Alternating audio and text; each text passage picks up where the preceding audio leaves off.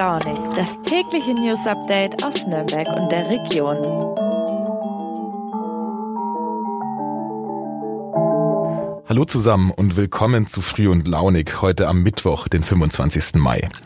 Bargeldloses Zahlen wird immer beliebter, ein Trend, der sich vor allem auch durch die Corona-Pandemie verfestigt hat. Rock im Park beispielsweise will dieses Jahr mit einer Ausnahme komplett auf Bargeld verzichten. Nun gibt es in Nürnberg auch eine Bäckerei, die nur bargeldlose Zahlungsmittel akzeptiert. Mit Sabine Ebinger habe ich darüber gesprochen, wie die Kunden der Bäckerei dies annehmen und ob das ein Modell für die Zukunft ist. Außerdem habe ich mit Irini Paul über das Nürnberger Müllproblem geredet. In der Corona-Pandemie hat sich die Situation verschärft. Aber auch jetzt, wo wir so langsam zur Normalität zurückkehren, bleibt das Müllproblem im öffentlichen Raum weiter bestehen. Zudem habe ich mit unserem Polizeireporter Alexander Brock über die für Nürnberg geplante Polizeifahrradstaffel geredet. Was für einen Nutzen hätte sie für die Stadt?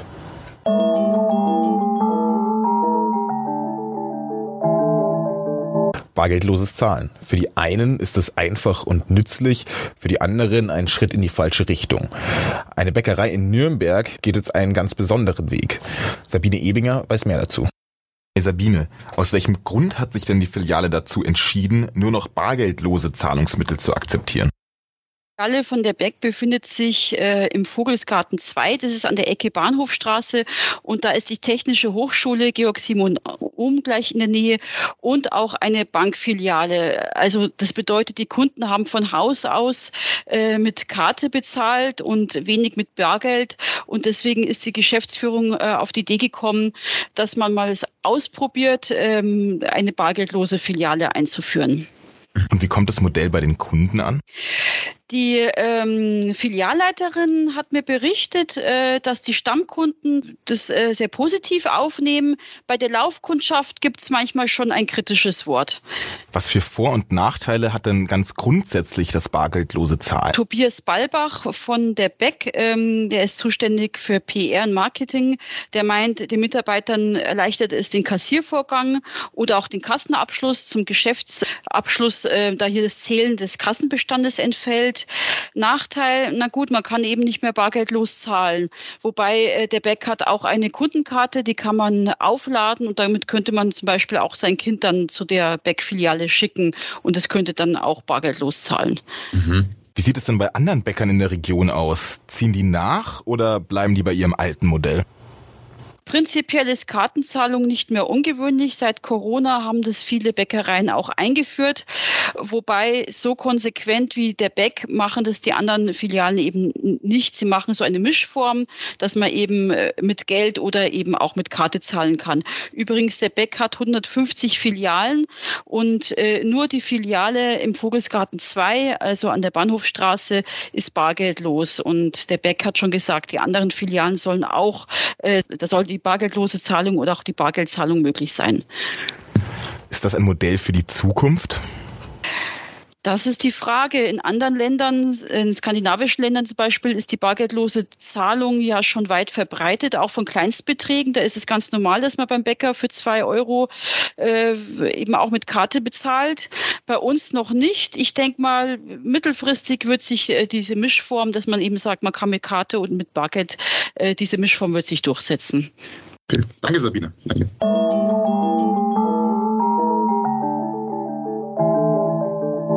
Städte haben oftmals ein Müllproblem im öffentlichen Raum. Auch in Nürnberg sieht es nicht viel besser aus. Mit Irini Paul habe ich mich mit dieser Problematik näher befasst. Hi Irini, Nürnberg hat ja schon seit Jahren ein Problem mit der Menge an Müll im öffentlichen Raum. Während Corona hat sich die Situation nochmal verschärft. Warum eigentlich? Das lag vor allem daran, dass es ja ein Bewirtungsverbot für die Gastronomie gab. Also die Leute konnten weder in die Kneipe noch ins Café oder ins Restaurant gehen und dann haben sich einfach die Leute ähm, ja ins Freie verzogen, sind in die Parks gegangen und haben da eben ihre mitgebrachten ähm, Pizzas oder Kaffees einfach ko ähm, konsumiert und haben aber oft genug dann leider ihren Müll auch zurückgelassen. Das Ergebnis hat man dann vor allem nach den Wochenenden gesehen und das ist vor allem in den Sommermonaten deshalb auch schwierig, weil die Parks in dieser Zeit ohnehin stark frequentiert sind. Mhm. Jetzt kehren wir ja so langsam zur Normalität zurück. Ähm, entlastet das auch die Nürnberger Grünanlagen? Also der Bürgermeister Christian Vogel, der ja ähm, für den Servicebetrieb öffentlicher Raum zuständig ist, der ja auch das alles reinigen muss, äh, kann da also keine Entspannung sehen. Im Gegenteil, er rechnet damit, dass sich das auch nicht verändern wird. Er geht davon aus, dass die Leute da einfach schlichtweg dran gefallen haben. Ähm, weiterhin draußen sich zu treffen, das ist ja per se nichts Schlechtes, aber eben, wenn man nach der Feier seine Wodkaflaschen liegen lässt, dann ist das halt nicht so gut. Mhm, klar. Was versucht denn die Stadt dagegen zu unternehmen? Zum einen natürlich immer wieder zu appellieren, die Bürger zu sensibilisieren für dieses Thema. Zum anderen wird häufiger gereinigt. Es werden neue Mülleimer aufgestellt und auch größere, ähm, was das Problem der Pizzakartons äh, angeht, die ja viel zu groß sind für reguläre Mülleimer. Die verstopfen einfach dann den, den, den, den Einwurfschlitz. Hat sich so etwas ganz Witziges einfallen lassen und spezielle Gestelle gebaut, ähm, die man dann einfach nutzen kann, um seinen Pizzakarton zurückzulassen. Mhm. Und woran scheitern diese Versuche? Vor allem an der fehlenden Sensibilität und der Rücksichtslosigkeit. Das ist ganz klar. Das hat gar nichts mit einer Verurteilung zu tun, sondern es ist eine Tatsache, wer seinen Müll liegen lässt, nicht mitnimmt ähm, oder einfach neben einen vollen Mülleimer wirft, dem sind die anderen egal. Und zum anderen zeigt sich das natürlich auch ähm, speziellen Pizzagestelle, Pizzakartonsgestelle immer wieder auch Opfer von, von, von Vandalismus werden und kaputtgetreten werden. Mhm. Was ist denn langfristig geplant, um den Müll im öffentlichen Raum zu reduzieren? Langfristig helfen kann da sicherlich nur eine Novellierung vom Verpackungsgesetz. Also zum Beispiel, ähm, dass auf Einwegverpackungen Pfand ähm, erhoben wird. Aber das ist Sache des Bundes. Also da kann die Kommune im Grunde gar nichts machen und nur hoffen und äh, warten und zum einen natürlich weiterhin appellieren und eben auch leider weiter hinterher putzen. Danke für deine Einschätzung, Irine. Vielen Dank.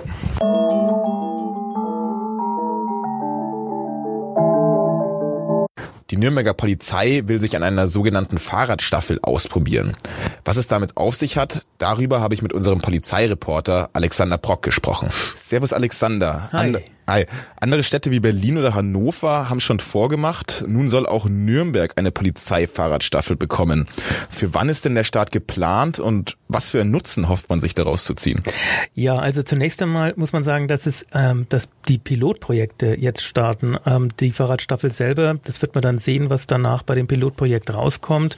Aber die Zeichen stehen, denke ich, ganz gut. Ein Jahr wird es dauern und äh, und also München hat ein Pilotprojekt, das ist im äh, April April losgegangen und äh, Nürnberg zieht jetzt nach. Geplant, das angedacht ist äh, der 1. Juli. Da soll dann äh, die Fahrradstaffel oder der Pilot, das Pil Pilotprojekt dann starten. Mhm. Und was, was bringt es? Was will, was will man dadurch erreichen?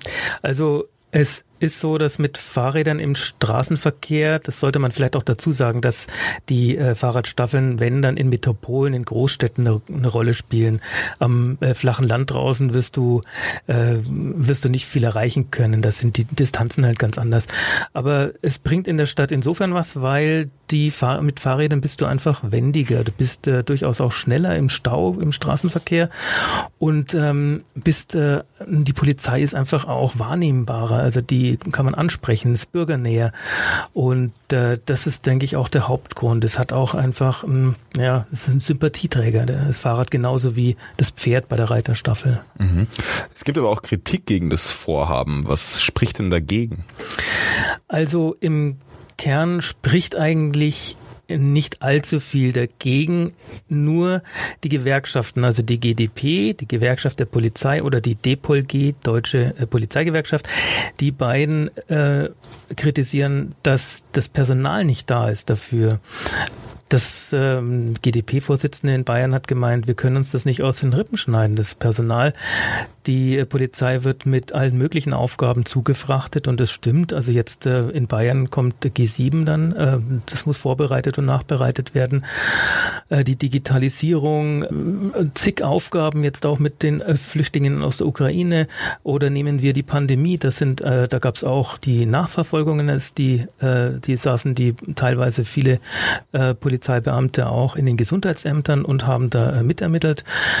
Das sind alles so zusätzliche Aufgaben, die gekommen sind und ja, die GDP beispielsweise, die fordert, dass, dass also einmal im Jahr äh, mindestens 500 Stellen bei der bayerischen Polizei zusätzlich geschafft werden. So könnte man das stemmen. Also immer jährlich bis zum Jahr 2029. So lautet die Forderung. Mhm. Das bedeutet sicherlich auch zusätzliche Kosten, oder? Ja, also umsonst gibt es das nicht.